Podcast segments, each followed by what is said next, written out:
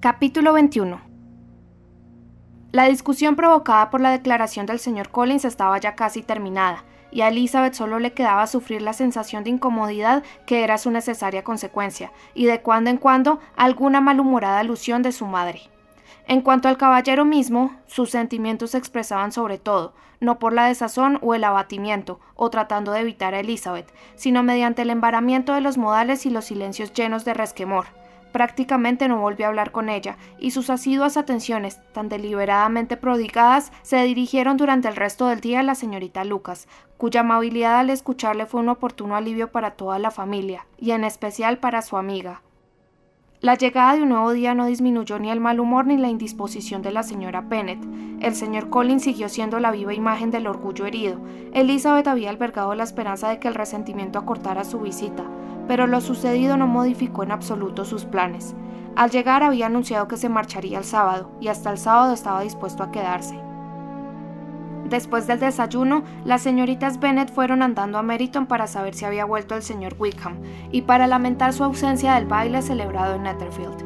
El caballero en persona se reunió con ellas al entrar en el pueblo y las acompañó hasta casa de su tía, donde su pesar y su disgusto, así como la preocupación de todos, se comentaron ampliamente. A Elizabeth, en una parte, le reconoció sin que ella se lo preguntara que la decisión de ausentarse había sido totalmente suya. Descubrí, dijo, a medida que se acercaba el momento que sería mejor no ver al señor Darcy, estar en la misma habitación, formar parte del mismo grupo durante tantas horas podía resultarme insoportable y en consecuencia producirse escenas desagradables no solo para mí sino para otras personas. Elizabeth aprobó su paciencia y después tuvieron tiempo para analizar el asunto con amplitud, así como para todas las alabanzas que con mucha cortesía se prodigaron mutuamente mientras Wickham y otro oficial las acompañaban hasta Longbourn, paseo durante el cual Wickham dedicó sus atenciones de manera especial a Elizabeth.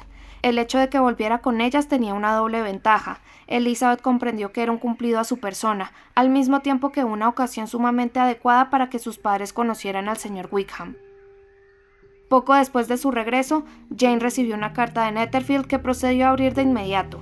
El sobre contenía una hojita de elegante papel satinado, cubierta de suelta y bella letra femenina, y Elizabeth vio cómo a su hermana se le alteraba el semblante al leerla, y cómo se detenía con especial concentración en algunos de sus pasajes. Jane se serenó muy pronto, y guardando la carta se esforzó por incorporarse con su habitual buen humor a la conversación general pero a Elizabeth le dominó una ansiedad que apartó su atención incluso de Wickham, y tan pronto como se despidieron los dos oficiales, una mirada de Jane la invitó a seguirla al piso superior. Una vez en su dormitorio, Jane sacó la carta y dijo: Es de Caroline Bingley. Su contenido me ha sorprendido mucho. A estas horas todo el grupo habrá abandonado Netherfield camino de Londres y sin intención alguna de volver. Escucha lo que dice. Jane procedió a leer en voz alta la primera frase, en la que su amiga le informaba que habían decidido seguir a su hermano y regresar directamente a Londres, así como de su propósito de cenar aquel mismo día en la calle Grosvenor, donde el señor Hurst tenía casa. La siguiente frase estaba redactada en los siguientes términos. No fingiré que me pesa abandonar Herefordshire, si exceptúo el tener que renunciar a su compañía, mi queridísima amiga, pero confiamos en que en algún periodo futuro podamos reanudar tan agradable trato y que mientras tanto reduzcamos el dolor de la separación con una correspondencia tan frecuente como libre de toda reserva. Cuento con usted para ello.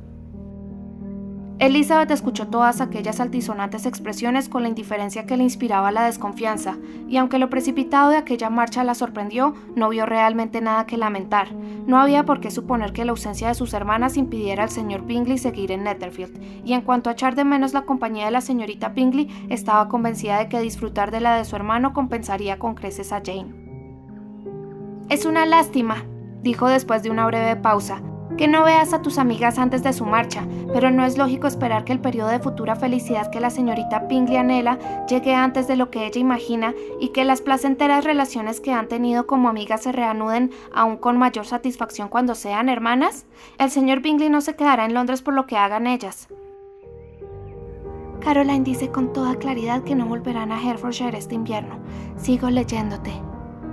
Cuando mi hermano nos dejó ayer, creía que el asunto que le reclamaba en Londres podía quedar concluido en tres o cuatro días, pero como nosotros estamos seguros de que no va a ser así, e igualmente convencidos de que cuando Charles se instale en Londres no tendrá ninguna prisa por marcharse, hemos decidido seguirlo, para que no se vea obligado a pasar sus horas desocupadas en un incómodo hotel.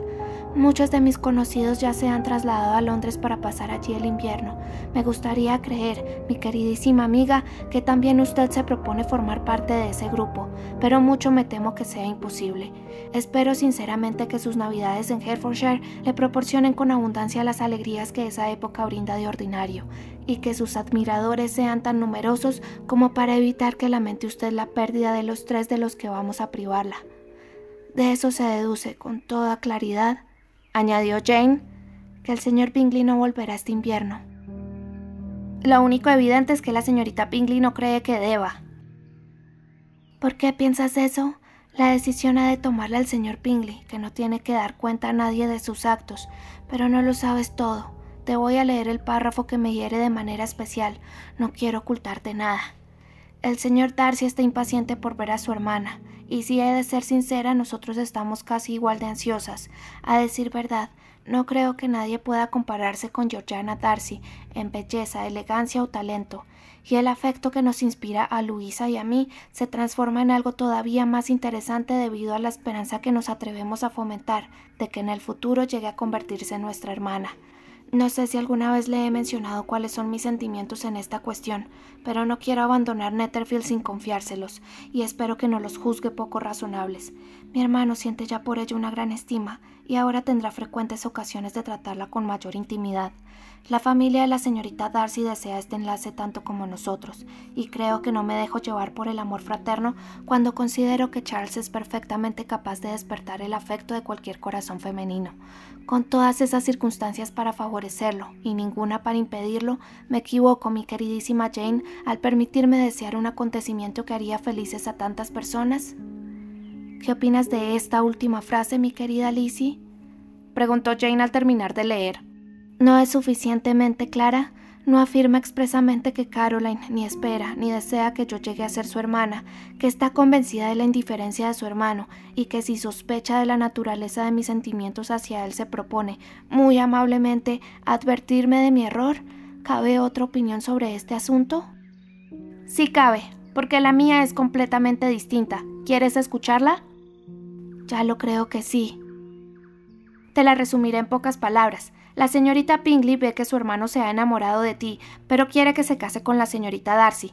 Va tras él a Londres con la esperanza de retenerlo allí, y trata de convencerte de que no se interesa por ti. Jane rechazó aquella hipótesis con un movimiento de cabeza. Pues deberías creerme.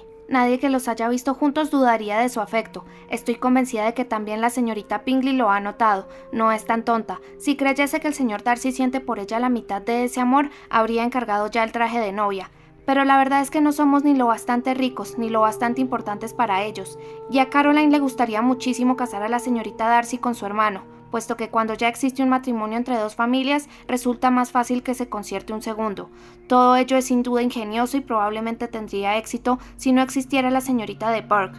Pero mi queridísima Jane, no creas que basta con que la señorita Pingley te hable de la estima de su hermano por la señorita Darcy para que sea cierto que han cambiado sus sentimientos desde que se despidió el martes, ni creas tampoco que puede convencerlo para que, en lugar de quererte a ti, se enamore de su amiga.